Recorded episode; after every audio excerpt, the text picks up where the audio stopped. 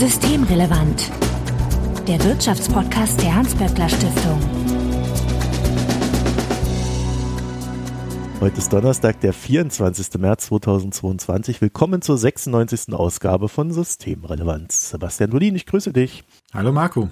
Sebastian, du bist der Direktor des Instituts für Makroökonomie und Konjunkturforschung, bekannt als IMK bei der Hans-Böckler Stiftung. Ja, und äh, die Sonne scheint. Wir haben einen der sonnigsten Märze seit Beginn der Aufzeichnung, wenn nicht gar den sonnigsten. Und es gibt die ersten Waldbrandgefahren. Also abseits von Krieg und Pandemie hätten wir ja dann noch so ein paar Dinge zu erledigen. Ne? Es gibt leider danach auch immer noch Probleme. Klimawandel ist immer noch nicht abgegessen und wir haben immer noch große Investitionsbedarfe in Deutschland. Aber ich denke, da werden wir heute gar nicht drüber reden, oder? Nee, werden wir nicht, aber ich wollte mal was anderes reinwerfen, weil das, man kann mal nicht monothematisch. Außerdem war ich ja letztens in Ägypten und habe gelernt, äh, der Klimawandel führt dazu, dass äh, die jetzt den kaltesten Winter haben, seit die Menschen dort denken können. Ist dann die andere Seite des Ganzen. Aber wer dazu noch ein paar Gedanken hat, abseits von unserem Thema, kann uns auch diese schicken, zum Beispiel via Twitter, böckler-de oder auch per E-Mail an systemrelevant.böckler.de. Also Hinweise, Korrekturen und Anregungen bitte einfach einsenden und wir freuen uns, wenn ihr uns in einem Podcatcher eurer Wahl abonniert. Wenn ihr Twitter nutzt, dann findet ihr Sebastian dort engagiert diskutierend als @sdolin, also Sebastian Dolin.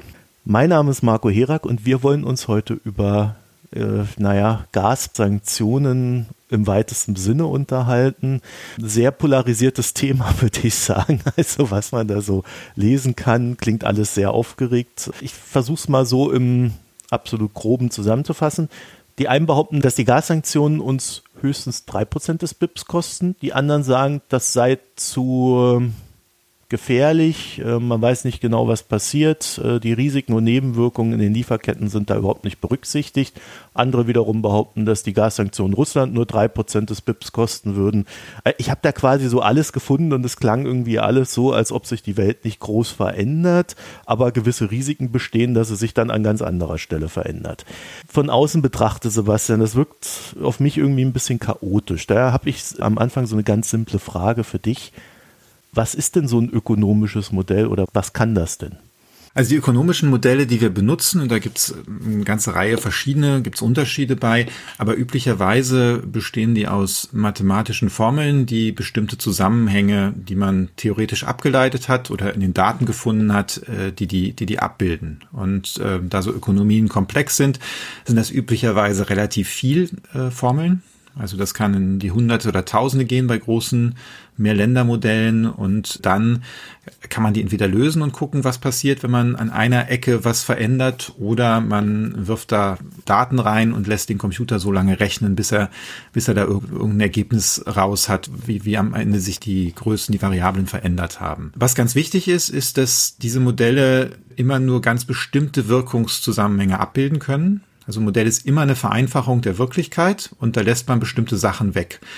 Und je nachdem, wofür ein Modell gemacht ist, werden unterschiedliche Sachen weggelassen. Also um das jetzt mal zu übertragen, in, dass man das versteht, wenn man jetzt nicht mit diesen mathematischen Dingen die ganze Zeit arbeitet. Im Grunde benutzen wir auch Modelle im alltäglichen Leben. Also eine Landkarte ist ja auch ein Modell. Das ist halt ein Modell von, von der Realität. Und wenn ich jetzt eine politische Landkarte habe, dann sind die Länder unterschiedlich farblich eingefärbt und ich habe die Grenzen da drauf und die großen Städte und dann habe ich große Punkte für Millionenstädte oder eckige Dinge und runde Sachen für kleinere Orte. Vielleicht habe ich noch die Flüsse da drauf und das ist mein Modell, wenn ich jetzt gucken möchte, wo mm, die Hauptstadt ist und wo die Grenzen zwischen zwei Ländern verlaufen. So eine Karte hat natürlich Grenzen, weil wenn ich jetzt diese politische Karte habe, dann kann ich nicht sehen, wo Gebirge sind. Dann sehe ich vielleicht auch nicht, wo Straßen sind. Und außerdem das kennt man vielleicht auch noch aus Erdkunde, sind die Entfernungen nicht immer ganz richtig. Weil wir wissen ja, dass die Erde eine Kugel ist und eine Kugel kann ich nicht gut auf eine Fläche dann darstellen. Und das heißt, dass die Entfernungen auch nicht überall auf dieser Karte gleich sind. Und das heißt, da sind schon Probleme, da sind einfach Sachen verloren gegangen bei dieser Art, ja, so eine Karte als Modell der Wirklichkeit zu machen. Aber trotzdem ist die Karte ja total nützlich. Und so muss man sich ein bisschen auch ein ökonomisches Modell vorstellen, dass es eine Karte ist, die bestimmte Aspekte der Welt abbildet. Okay, aber die können schon sehr komplex sein, diese Modelle. Ja, ja, die können sehr komplex sein und die sind auch, also die Modelle, die die eingesetzt werden oder über die wir jetzt reden, die sind schon sehr, sehr komplex. Und das hat dann auch das Ergebnis, dass eigentlich jetzt die Wirtschaftsjournalisten, Journalistinnen nicht mehr in der Lage sind, wirklich zu durchblicken, was diese Modelle machen. Und selbst wenn man jetzt so ein Modell irgendeinem Ökonomen hinlegt, der nicht viel Zeit hat und der sich mit dem Modell noch nie beschäftigt hat, dann ist es äh, erstmal sehr schwierig, tatsächlich zu durchblicken, was die Wirkungszusammenhänge sind. Und wie gut können diese Modelle mit so Sonderereignissen wie Krieg oder Pandemien umgehen? Ja, üblicherweise sind ja diese Modelle mit Daten geschätzt oder kalibriert oder wie auch immer, die wir aus der Vergangenheit haben. Und da haben wir ganz viele Daten für kleinere Veränderungen und wir haben praktisch keine Daten für ganz große Schocks und große Veränderungen. Also jetzt mal als Beispiel, wenn ich ein Modell machen möchte, wie die europäische Wirtschaft auf einen Landkrieg in Europa reagiert oder einen großen Landkrieg, da habe ich einfach seit dem Zweiten Weltkrieg zum Glück keine Datenpunkte. Ja, wir hatten natürlich Jugoslawienkrieg und so weiter, aber das ist halt was ganz anderes als das, was wir jetzt äh, mit der Ukraine sehen. Da Systeme möglicherweise ganz anders funktionieren bei kleinen Veränderungen, wenn, wenn da so ein großer Schock stattfindet, ist es sehr schwierig dann äh, zu wissen, wie verlässlich das überhaupt ist. Mhm. Jetzt, wenn man nur auf die Energie guckt, äh, Übrigens, du hattest eben Gasembargo gesagt, es geht ja um mehr als Gas, es geht ja auch um Kohle und um Erdöl. Also es geht eigentlich um alle russische Energie und das macht auch schon einen Unterschied dabei. Können wir nachher auch nochmal im Detail drüber reden. Aber äh, da ist es so, wir haben zwei große Energiepreisschocks gehabt in der Geschichte der Nachkriegsgeschichte. Das sind die beiden Ölpreisschocks. Aber auch das sind dann zwei Datenpunkte und aus zwei Datenpunkten Informationen zu extrahieren für das, was heute ist, zumal sich die äh, Struktur der Wirtschaft ja geändert hat.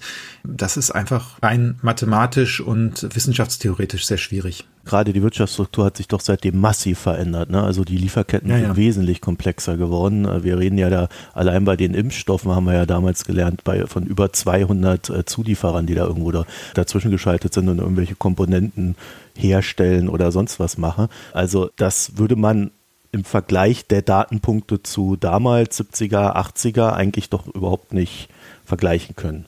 Nee, das ist schwierig, das kann man da eben nicht vergleichen. Und der andere Punkt ist aber andererseits, dass natürlich damals die Industrie energieintensiver gewesen ist in Deutschland. Mhm. Oder zumindest kann man das argumentieren, weil die ja vor 73 war Energie total billig und da ist einfach sehr, sehr viel davon verwendet worden. Und dann ist der Preis in die Höhe geschossen und es hat ja Sparmaßnahmen gegeben. Also wir fahren ja schon oder es sind danach andere Autos gekauft worden und gebaut worden als vor der Ölpreiskrise. Und das alles ist aber einfach sehr schwierig, also schwierig darzustellen heißt jetzt nicht, da muss man einfach besonders gut sein, um das zu machen, sondern es bedeutet, dass die Unsicherheit, egal wer das macht und was man da dann für ein Modell aufbaut, einfach riesig ist. Okay, versuchen wir mal so unser aktuell diskutiertes Beispiel zu nehmen. Ne? Also Energieembargo oder ein Rohstoffembargo gegen Russland, wir kaufen da nichts mehr ein. Was würde man denn dann mit so einem Modell überhaupt machen? Da würde man dann einfach den Einkauf rausnehmen oder wie muss ich mir das vorstellen? Das kommt halt auch auf die Modelle an. Also bei manchen Modellen wird dann gesagt, ja, gucken wir mal, was passiert, wenn wir jetzt die Energiemenge einfach verringern, die da reingeht. Also wissen wir, dass man irgendwie ein bisschen Energie sparen kann, dass man äh, vielleicht, indem man einfach bestimmte Prozesse früher abschaltet oder so, spart man Energie und äh, das ist die Erfahrung und dann nehmen wir diese Variablen und packen es rein und gucken mal, was dann für die Gesamtwirtschaft passiert. Ob die einfach ein bisschen mehr Arbeit einsetzen können und bestimmte Sachen dann eben nicht über Energie, sondern über Arbeitseinsatz laufen lassen. Aber das, so genau guckt man sich das dann üblicherweise nicht an, sondern man hat dann so,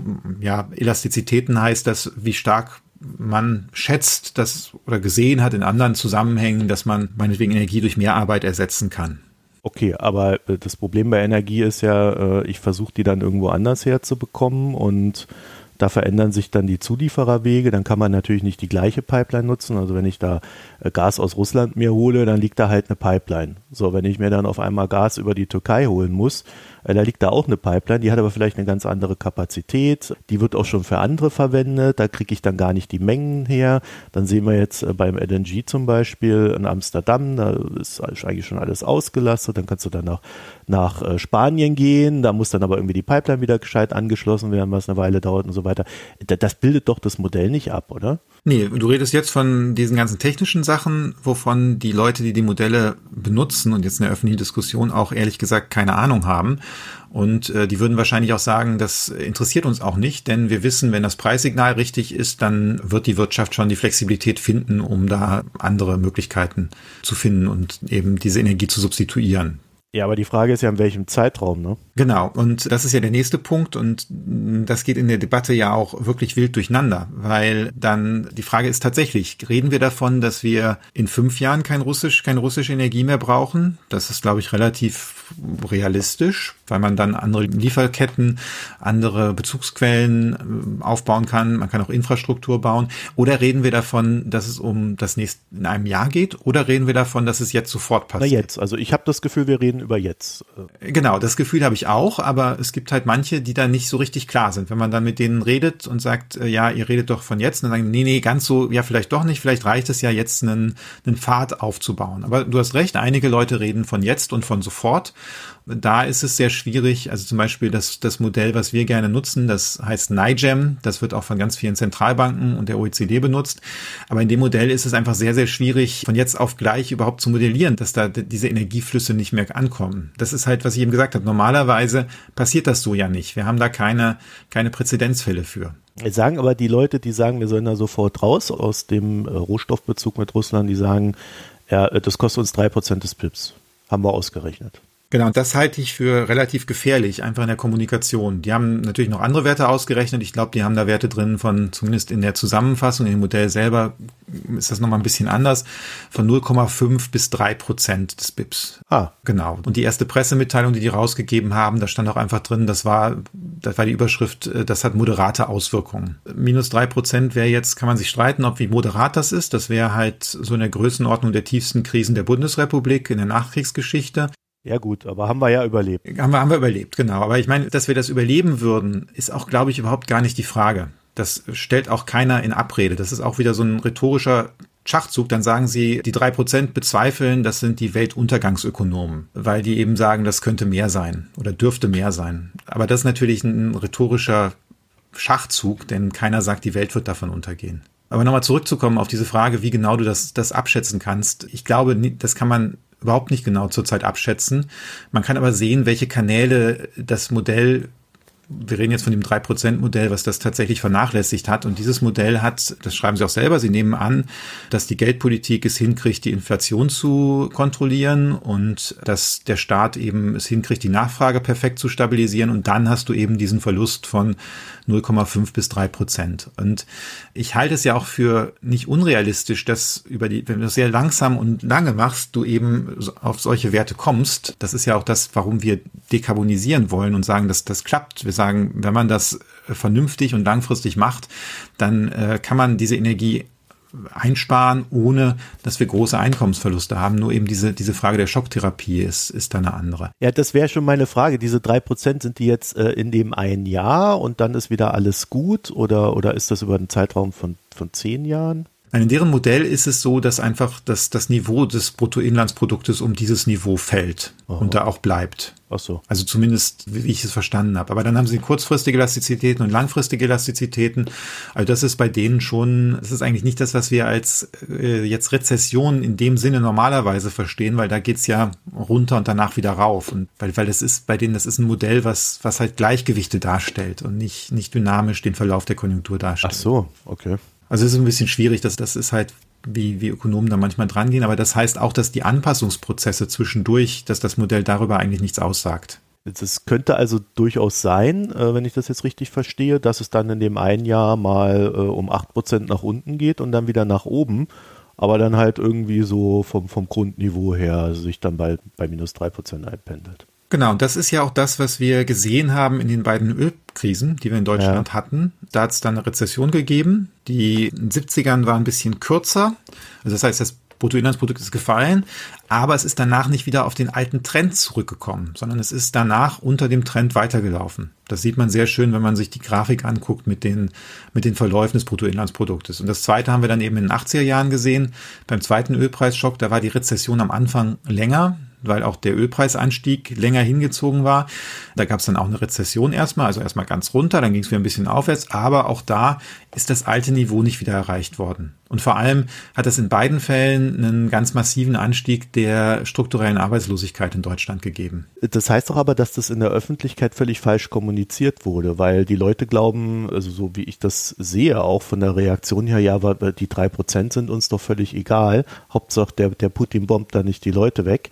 Aber die Aussage an sich wäre oder die Antizipation der Aussage wäre ja dann schon falsch. Ja, ich würde das so sehen. Also auch wir haben, das kommt, veröffentlichen wir nächste Woche, also wir haben auch probiert mit dem Niger-Modell das zu simulieren weil das Niger-Modell ist halt ein Modell, was sehr stark diese Anpassungskanäle hat, die Nachfrageeffekte. Da ist auch eine Zentralbank, die dann reagiert, weil ich meine, man muss sich ja klar machen, wenn jetzt der Gaspreis und der Benzinpreis plötzlich steigt, dann hat die Europäische Zentralbank überhaupt keine Möglichkeit, zeitnah die Inflation zu kontrollieren. Das haben wir ja gesehen. Also was, was soll die denn machen, wenn jetzt plötzlich das Benzin vier Euro kostet im, im April pro Liter? Da kann sie ja, klar, kann die Zinsen erhöhen, aber das wirkt erst dann irgendwann in sehr ferner Zukunft. Jetzt kann man behaupten, dass allein die Erwartung, dass dann was passiert, dazu führt, dass die Unternehmen heute schon ihre Preise anpassen und vielleicht die Gewerkschaften zu Lohn Absenkungen bereit sind, aber das ist einfach völlig realitätsfern. Das heißt aber, dass wir würden auf jeden Fall einen massiven Preisschock sehen und der hat dann Folgen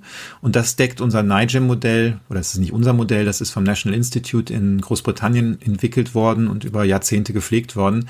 Das bildet es eben ab und da kommen sehr viel deutlichere Effekte raus, wobei das Modell auch diese Kaskadeneffekte überhaupt nicht drinnen hat. Ey, stopp mal, was sind, was sind Kaskadeneffekte? Kaskadeneffekte sind, dass wenn in der Lieferkette irgendwo was fehlt, hinterher was anderes nicht gebaut werden kann. Also zum Beispiel die Chips, die fehlten, die Halbleiter, haben dazu geführt, dass ganz viele Autos nicht gebaut werden konnten. Mhm. Das ist so eine Art Kaskadeneffekt. Wir sehen jetzt auch wieder so Kaskadeneffekte bei diesen Kabelbäumen aus der Ukraine. Also Kabelbäume sind die Verkabelung von so einem Auto und die werden 70 Prozent davon, die in Deutschland verbaut werden, kamen aus der Ukraine. 30 Prozent, glaube ich, aus Nordafrika, wenn ich das richtig im Kopf habe. Und das ist etwas, die werden konfektioniert. Das heißt, da wird bestellt, für welche Autos mit welcher Sonderausstattung jetzt so ein Kabelbaum gebaut wird.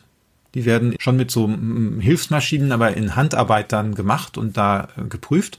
Und die werden dann just in time zu den deutschen Automobilwerken gebracht und die Autos verbaut. Das ist am Anfang von so einem, von so einem Bauprozess. Und wenn man da jetzt den Kabelbaum nicht hat, dann kannst du das Auto nicht bauen. Was dann jetzt ganz praktisch passiert, ist, die Autohersteller haben normalerweise mit den Zulieferern dann äh, Verträge, dass sie, wenn sie weniger Autos verkaufen oder bauen können, dass sie weniger Teile abnehmen. Das heißt, dann werden auch die Teile nicht mehr gekauft von den Zulieferern und auch die, der Stahl nicht mehr gekauft und dann wird da überall die Produktion runtergefahren. Und das heißt, das, was wir da sehen in den Lieferketten, das sind die sogenannten Kaskadeneffekte. Und unser Modell bildet es nicht ab. Das heißt, da sehe ich eher noch ein Abseitsrisiko und trotzdem kommt unser Modell schon auf größere Wirkungen als diese drei Prozent.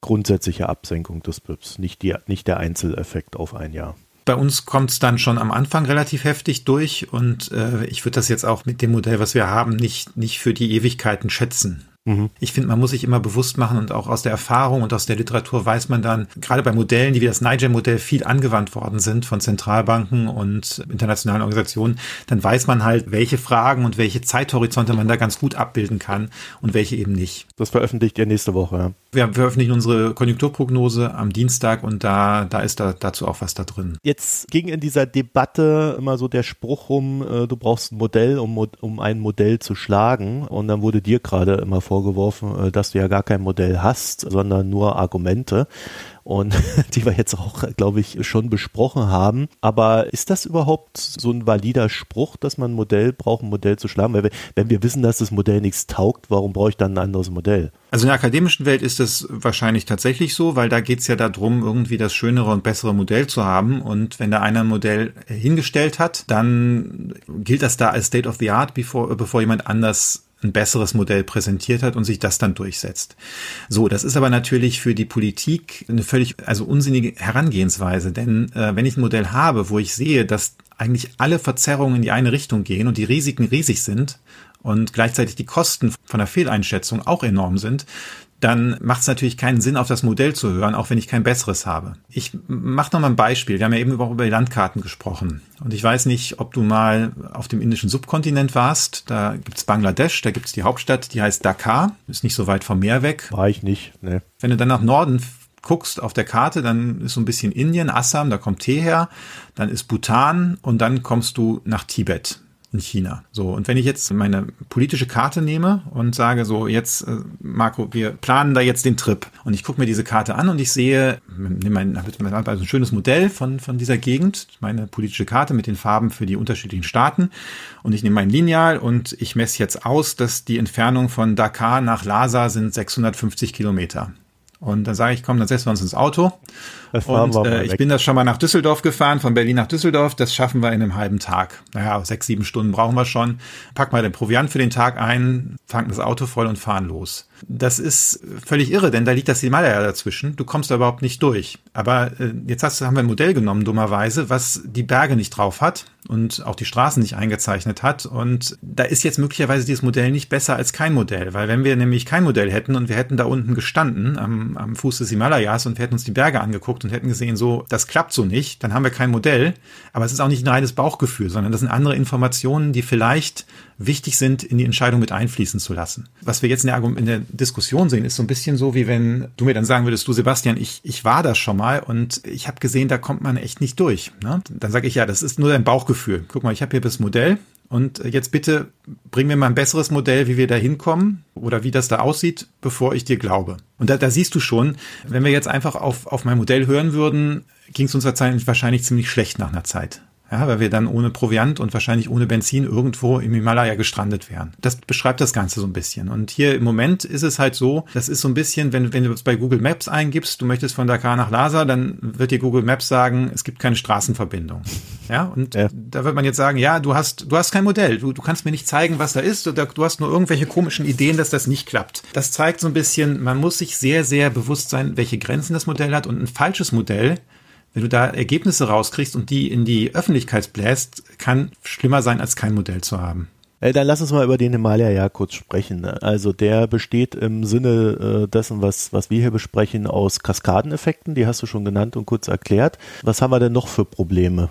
Die dann äh, quasi nicht berücksichtigt werden. Also man muss bei den Kaskadeneffekten sagen, dass die, die das Modell gemacht haben, die behaupten, die sind da drin. Ich glaube, die sind nicht ausreichend abgedeckt, weil äh, auch zum Beispiel Sektoren zusammengepackt sind und Autoteile und Automobile im gleichen Sektor sind. Aber da, das ist so ein, ist glaube ich ein zurzeit umstrittener Punkt an der Sache. Was die Autoren aber selber gesagt haben, was nicht drin ist, ist zum Beispiel sind Nachfrageeffekte. Also was passiert, wenn sich deine Heizrechnung verdreifacht, lieber Marco, und du zahlst jetzt dann vielleicht demnächst 300 Euro statt 100 Euro oder das auch bei Leuten, die vielleicht noch eine Familie haben, weniger Einkommen, wirst du dann was anderes vielleicht nicht kaufen? Gehst du weniger essen vielleicht? Sebastian, ich bin da ja. wie Lars Feld, ich krempel die Ärmel hoch und arbeite einfach noch mehr. Und dann, dann lasse ich mich von Christian Lindner anstellen und äh, empfehle einen Tankrabatt. Entschuldigung. Das, das, kann man natürlich machen, aber selbst die Reaktion ist jetzt, ist jetzt noch nicht mal abgebildet in den Modellen, okay. ehrlich gesagt. Ja, nee, ich gebe natürlich als normaler Mensch, gebe ich einfach weniger an anderer Stelle aus, ne? Ist ja klar. Genau, und da, diese Sachen sind halt nicht da drin. Da wird gesagt, naja, der, da muss halt der Staat ähm, stabilisieren und wenn er das perfekt macht, dann äh, gibt es das Problem nicht. Das Papier, was das Modell benutzt, geht davon aus, dass das gelingt. So, das ist die eine Sache. Dann die ganze Frage, was passiert eigentlich, wenn die Inflation jetzt äh, durch die Decke geht? Also wenn wir acht Prozent Inflation dieses Jahr haben, wie sind die dann die Reaktionen? Erhöht dann die Zentralbank die Zinsen? Gibt es weniger Investitionen woanders? All das ist, ist da nicht drin. Was? Echt nicht? Nee, nee, nee. Okay, weil das sind ja so die Standardsachen, die eigentlich passieren. Ja, genau. Was die benutzen, ist halt ein langfristiges Handelsmodell. Es gibt keinen monetären Sektor, wie wir das nennen. Also es gibt keine Banken, es gibt keinen Finanzsektor. Oh. Alles, was da passieren könnte, ist auch nicht abgebildet. Okay. Wenn ich mir überlege, wie die Modelle 2008, die damals benutzt wurden, mhm. also das war die große Finanzkrise, wie die am Anfang die Auswirkungen dieser Krise dann abgeschätzt haben, da ist nicht viel passiert. Und wer Lust hat, das mal nachzugoogeln, der kann noch mal, da gibt es ein spannendes Interview mit Stefan Homburg, der Ökonom aus Hannover, der sich ja jetzt als Corona-Leugner hervorgetan hat. Aber der in der Vergangenheit ja da auch relativ renommierter Ökonom in Deutschland war.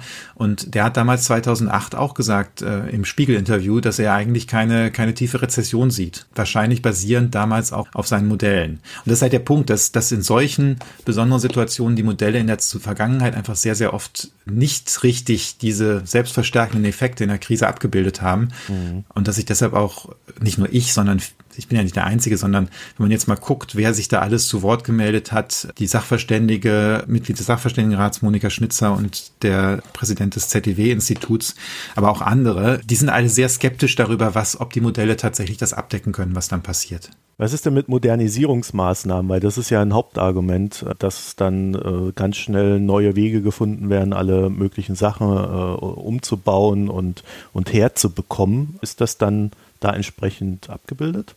Ja, das ist im, im, im Grunde ja in diesen Substitutionselastizitäten drin. Ähm, also, dass man bestimmte Sachen dann eben, das ist jetzt nicht konkret und spezifisch abgebildet, aber eben abstrakt abgebildet. Und äh, klar, da ist natürlich, da kann, da ist natürlich auch Potenzial drin. Wir sollen uns da überhaupt nichts vormachen. Und ich glaube, wir müssen da auch, um da ganz klar zu sein, ich sehe durchaus eine Möglichkeit, von der russischen Energie wegzukommen. Nur das eben ganz kurzfristig zu machen, hat, hat aus meiner Sicht möglicherweise größere Konsequenzen, als man, als man das so vorhersieht weil es gibt einfach Bereiche, wo man das Gas eigentlich nicht richtig ersetzen kann. Also das geht in chemische Prozesse ein und dort, wenn du Gas benutzt, kannst du da einfach nicht Öl benutzen. Das mhm. ist ein bisschen was anderes beim Verfeuern. Beim Verfeuern gibt es zumindest manche Anlagen, wo du auch Gas und Öl im Prinzip verfeuern kannst, wobei man dazu sagen muss, dass bei diesen Dual-Use-Anlagen ganz oft der Ölteil abgebaut worden ist in den vergangenen Jahren. Also ganz viele Stadtwerke hatten früher auch Kraftwerke, die man mit Gas und Öl befeuern konnte.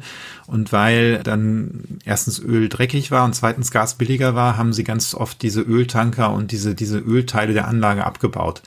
Und natürlich kann man das jetzt auch wieder aufbauen. Das passiert auch. Jetzt während wir reden. Also das ist ja nicht so, dass, dass alle auf den Händen sitzen würden und nichts tun würden, sondern in der Industrie passiert genau das. Da wird gerade geguckt, welche Anlagen kann ich jetzt wieder ähm, bereit machen? Kann ich mir Dieselheizöllager anlegen, um dann mit möglicherweise selber den Strom herzustellen, wenn ich vom Netz genommen werde? Und da läuft ziemlich viel auf Hochtouren. Da kann man auch was machen. Aber ich meine, alle Studien, die wir da sehen, übrigens auch diese Studie mit den maximal drei Prozent, die sagen ja, da, da wird eine Lücke bleiben, wenn man das jetzt kurzfristig macht um diese Lücke geht es ja, wo man sich jetzt auch gewisse Sorgen drum macht. Was, glaube ich, das Modell in keinem Fall abbilden kann, was aber leider in, in, dieser Debatte als Aussage mit dem Modell verknüpft ist, ist, dass ja behauptet wird, wenn wir den Russen jetzt äh, dieses Gas und dieses Öl und, und diese anderen Rohstoffe, wenn wir die alle nicht mehr den Russen abnehmen, dann hat der Putin äh, sofort so wenig Geld, dass er mit dem Krieg in der Ukraine aufhören wird. Das ist vielleicht eine Meinung, aber das ist äh, absolut nicht herleitbar. Ja, das ist die Frage, wie viel Devisen, also wie viel Dollar und Euro der, also Putin braucht, um den Krieg so weiterzufahren, wie er den jetzt fährt. Und da sagen die einen, da braucht er eigentlich nicht viel Devisen für, weil seine Soldaten in Rubel bezahlt werden. Russland, auch insbesondere nach den, nach den Sanktionen 2014, den heimischen Agrarsektor so gepusht und aufgebaut hat, dass die jetzt wesentlich mehr neben Lebensmittel produzieren, als sie brauchen. Äh, Energie haben sie auch und zumindest damit kann man den Krieg jetzt erstmal ein bisschen weiterfahren. Oder nicht nur ein bisschen, sondern die ganze Zeit. Jetzt gibt's die anderen, die sagen, ja, aber Putin hat ja auch ein paar Söldner eingestellt, die werden sich nicht mit Rubel bezahlen lassen und außerdem braucht er bestimmte Vorprodukte zur Produktion seiner, seiner Waffen. Das mag beide stimmen. Die Frage ist halt nur, ist das in einer Größenordnung. Und wenn, wenn wir jetzt keine Energie mehr von ihm kaufen würden oder von Russland kaufen würden, verkauft er ja immer noch nach Indien und nach China und in andere Länder. Ist ja nicht so, dass das ein weltweiter Boykott wäre. Und ich glaube auch, sehe nicht, dass, dass China sich jetzt an einem Energieboykott von Russland beteiligen würde. Und da ist dann die Frage, so aus, ob, ob ja. diese Mittel, sieht nicht so aus, nee, ob diese Mittel dann reichen, um, um diesen Krieg weiterzufahren. Ich habe das jetzt vor allen Dingen reingebracht. Also einmal, weil ja diese Aussage damit verknüpft ist, hm. aber auch, weil äh, bei Sanktionen ja immer das Problem der Erwartungshaltung besteht. Ne? Also äh, viele haben irgendwie so den, den Eindruck, ich mache eine Sanktion und dann hat das eine unmittelbare Auswirkung. Äh, und, und die hat es vielleicht sogar, aber äh, sicherlich nicht so, dass dann jemand sofort sein Verhalten ändert. Ne? Also man sieht das an den Sanktionen im Iran, man sieht es an Venezuela, es gibt da sehr viele Beispiele, man kann das untersuchen. Die Sanktionen haben eine Auswirkung, aber sie führen nicht dazu, äh, dass jemand sofort aufhört, irgendwas zu tun. Und ich glaube, wenn man so eine Sanktion macht, dann, dann muss man sehr damit aufpassen, welche Erwartungen man damit verknüpft, weil man muss Sanktionen im Zweifelsfall ja auch länger durchhalten. Und wenn ich jetzt sage, naja, dann hört der Putin mit seinem Krieg auf und in zwei Jahren führt er dann weiterhin noch Krieg, dann haben wir dann sofort wieder die, die Debatte, ja, äh, war ja alles Quatsch, jetzt können wir ja doch wieder bei ihm einkaufen. Ja, ich weiß jetzt nicht genau, wie diese Debatte, ob die in die Richtung läuft oder eher in eine andere Richtung. Aber ich glaube, du hast völlig recht. Und da gibt es ja auch Literatur zu, dass Sanktionen, du kannst nicht empirisch zeigen, dass die normalerweise Länder dazu verleiten, ihr Verhalten zu ändern, wenn es das Land nicht möchte. Da gibt es ganz wenig Fälle und äh, ich habe mal gesagt, es gibt eigentlich keinen, keinen Konfliktfall, wo, wo das passiert ist, wenn man nicht Literatur richtig lese, dass, dass tatsächlich ein Land gesagt hat, oh, das tut uns aber leid, da haben wir was falsch gemacht und weil ihr uns jetzt sanktioniert habt, hören wir auf damit. Das stimmt aber wohl nicht. Es muss wohl in den 20er Jahren des, des vergangenen Jahrhunderts da doch ähm, ein oder zwei Fälle gegeben haben. Also die Aussage, die ich gerade gemacht habe, gilt nur für die Zeit nach dem Zweiten Weltkrieg. Und dann aber, ob, ob man dann nach zwei Jahren die Sanktionen wieder auf hebt, ist ja nochmal eine andere Frage. Ich, oder ob es vielleicht sogar in die andere Richtung geht, dass man die Sanktionen dann einfach da behält. Also wenn ich mir mhm. Kuba angucke und die amerikanischen Sanktionen, das ist ja schon lange nicht mehr so, dass Kuba an sich eine, eine Gefährdung für die USA wäre und trotzdem haben wir die Sanktionen, die, die, die immer noch da sind. Wir haben ja in Deutschland eine Debatte gehabt nach 2014, weil diese Sanktionen, die gegenüber ja. Russland verhängt wurden, äh, auf EU-Ebene ja dann auch alle sechs Monate verifiziert werden mussten. Ne? Also sie mussten immer wieder neu beschlossen werden. Und das hat dann äh, genau zu solchen Debatten ja geführt, wo man dann gesehen hat, dass immer gesagt wurde, ja, es bringt ja nichts, lass uns damit aufhören. Also da haben wir tatsächlich so einen, so einen Punkt, auf den wir uns beziehen ziehen können, wie das wohl verlaufen könnte. Das ist ein plausibles Argument, aber wie gesagt, die, die Zahl der Datenpunkte ist relativ mhm. gering und vielleicht kann man auch argumentieren, dass die Krim-Annexion jetzt in der öffentlichen Wahrnehmung ein bisschen was anderes noch war als jetzt die Ukraine-Invasion. Mhm. Darum verstehe ich ja auch, warum da Leute so vehement für ein Energieembargo argumentieren. Das ist ja echt was, so unsere, ja, unser Leben und äh, in den Grundfesten, unsere Wahrnehmung der europäischen Ordnung in den Grundfesten erschüttert hat. Und unsere ethischen und moralischen Grenzen bei, Weitem überschreitet, ne? Ja, ja klar. Das, also es ist, es ist ja wirklich schrecklich, was man da sieht und äh, man möchte unbedingt was machen was möchte man denn machen? Also was ist denn ein sinnvoller Weg jetzt in der Richtung? Weil einerseits gibt's halt äh, die Forderung nach den Sanktionen oder der, nach der Sanktionsverschärfung in dem äh, Falle. Äh, und auf der anderen Seite haben wir ja auch selber ein Bedürfnis, weg von diesen Rohstoffen zu kommen. Ne? Also eigentlich hat man ja hier so ein Match von mehreren Bedürfnissen, wo man sagen könnte, ja, also da, da können wir doch jetzt mal ganz explizit voranschreiten. Und ist da ein Weg, der sich abzeichnet, wo, worauf man sich politisch auch einigen kann? Also ich denke, dass jetzt alles getan wird, um uns unabhängig zu machen von den russischen Energielieferungen. Das kann man sagen, da könnte man noch ein bisschen mehr machen. Man könnte die Bürgerinnen und Bürger noch dazu anhalten, äh, Energie zu sparen, um, um da unabhängiger zu werden. Aber ansonsten äh, passiert das, glaube ich, gerade. Und das ist ja auch richtig, weil äh, wir haben jetzt mal darüber geredet, was passiert, also wenn wir jetzt die Energie nicht mehr kaufen, aber wir müssen uns ja auch klar machen, möglicherweise liefern die auch irgendwann keine Energie mehr. Wir hatten ja gerade die Diskussion über die Bezahlung von Gas in Rubeln und ich finde es schon sehr auffällig, dass dieser Schritt offensichtlich ja nur fürs Gas gilt und nicht für die Kohle und für das Erdöl. Denn das Gas ist ja das, wo jetzt wir in Westeuropa und insbesondere Deutschland und Italien, aber auch ein paar der osteuropäischen Staaten einfach am verwundbarsten sind. Und wir werden ja nochmal sehen, ob, ob Putin wirklich der Meinung ist, dass er die Devisen ganz, ganz dringend braucht. Meine Interpretation dieses Schrittes wäre, dass er jetzt gerade zeigt, dass so ganz dringend er die Deviseneinnahmen aus dem Gas jetzt nicht braucht, zumal er solange er noch, noch Öl und wer weiß was alles ähm, an die Chinesen verkaufen kann. Das heißt, da macht es einfach Sinn, dass wir uns jetzt möglichst unabhängig und resilient gegenüber einer möglichen Unterbrechung machen. Aber wie gesagt, das passiert ja. Und dann müsste man halt überlegen, wie man probiert, möglichst schnell und zügig den Energielieferungen aus Russland auszusteigen. Das ist ja nicht nur ein Gebot der, der Finanzierung des Krieges und der Sanktionsfähigkeit, sondern es ist einfach auch ein Gebot, damit wir eine, eine Autonomie haben. Also weil eine gegenseitige Abhängigkeit ist leider auch gegenseitig. Und wenn du da jemanden hast, der bereit ist, selber einen großen Schaden äh, für sein Land hinzunehmen, weil ihn das selber nicht so trifft, dann wird das ungleichgewichtig und problematisch. Aber da gibt's ja zwei Wege. Ne? Das eine ist, äh, russisches Gas oder russische Rohstoffe zu vermeiden und der andere Weg ist, immer weniger zu verbrauchen. Ne? Also dass man dann auch nicht von anderen Ländern wiederum abhängig wird und die Klimaziele erfüllt. Also klar, und das muss man, man muss das, glaube ich, beides machen. Mhm. Äh, und bei den Klimazielen war das ja auch schon im politischen Prozess jetzt angesagt, dass wir weniger fossile Energien brauchen. Der Punkt ist nur, dass natürlich jetzt die Energie, politische Energie, aber auch die Energie in Unternehmen darauf gesetzt wird, wie kann ich schnell sicherstellen, dass ich keine Produktionsunterbrechungen habe und dass, dass ich weiterarbeiten kann. Und da ist es tatsächlich so, dass das oft eher dadurch geht, dass ich mir meinetwegen irgendwelche anderen Rohstoffe aus oder Öl und Gas aus Katar oder Saudi-Arabien oder Venezuela besorge soweit das geht, es gibt ja auch da Grenzen, als dass ich jetzt dekarbonisiere. Diese Dual-Use-Anlagen, die ich in der Industrie oft hatte, auch kleinere Kraftwerke und so, da ist es halt jetzt viel, viel einfacher, nochmal wieder einen Öltank anzuschließen. Und dann kaufe ich eben Öl aus Venezuela oder aus, oder überrede den Iran, dass, dass, dass, oder verhandle mit dem Iran, dass der wieder Öl liefern kann, als dass ich jetzt anfange, da eine Wärmepumpe einzubauen. Im Zweifel kriege ich auch die Teile für, für diese Ölanlage noch, noch eher. Vielleicht stehen die sogar verrostet darum. Das heißt aber eigentlich, und da Öl ja schlechter ist für das Klima als Gas, heißt das eigentlich, dass ich jetzt hier im Moment damit eher Rückschritte mache als, als Fortschritte. Das heißt ja nicht, dass du, dass du die ganzen Sachen nicht machen solltest. Und natürlich soll man, soll man jetzt pushen. Wir sollen alles bei der energetischen Häuser, äh, Gebäudesanierung jetzt über den Sommer machen, alle alternativen Energiequellen anzapfen.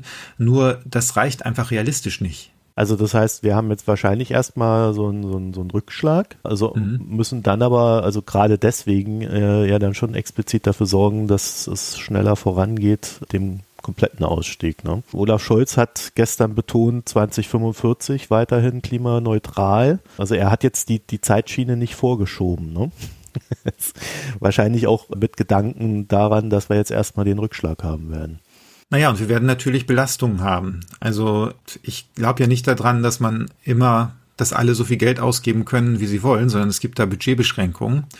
Und natürlich die Mittel, die jetzt eingesetzt werden, sowohl für Rüstung als auch für die Nutzung neuer fossiler Energiequellen, das sind natürlich Mittel, die zumindest jetzt auch nicht, nicht anderweitig einsetzen kann. Also wenn ich jetzt neue Leute schule, um die Atomkraftwerke weiter zu betreiben oder um jetzt um Braunkohlebagger zu fahren, was wahrscheinlich nochmal ein anderes Beispiel ist, dann sind das halt die Leute, die ich nicht dann zum Windkraftbauer oder Gebäudesanierer umgeschult habe und die ich da jetzt nicht einsetzen kann. Sebastian Dolin, ich danke dir für das Gespräch.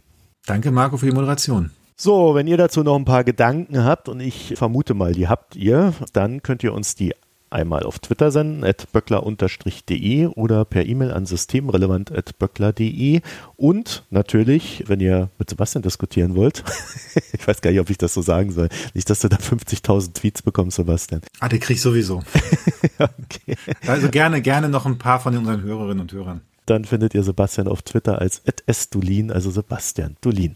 Euch vielen Dank fürs Zuhören, eine schöne Zeit und bis nächste Woche. Tschüss. Bis dann. Tschüss. Das war Systemrelevant, der Wirtschaftspodcast der Hans-Böckler Stiftung.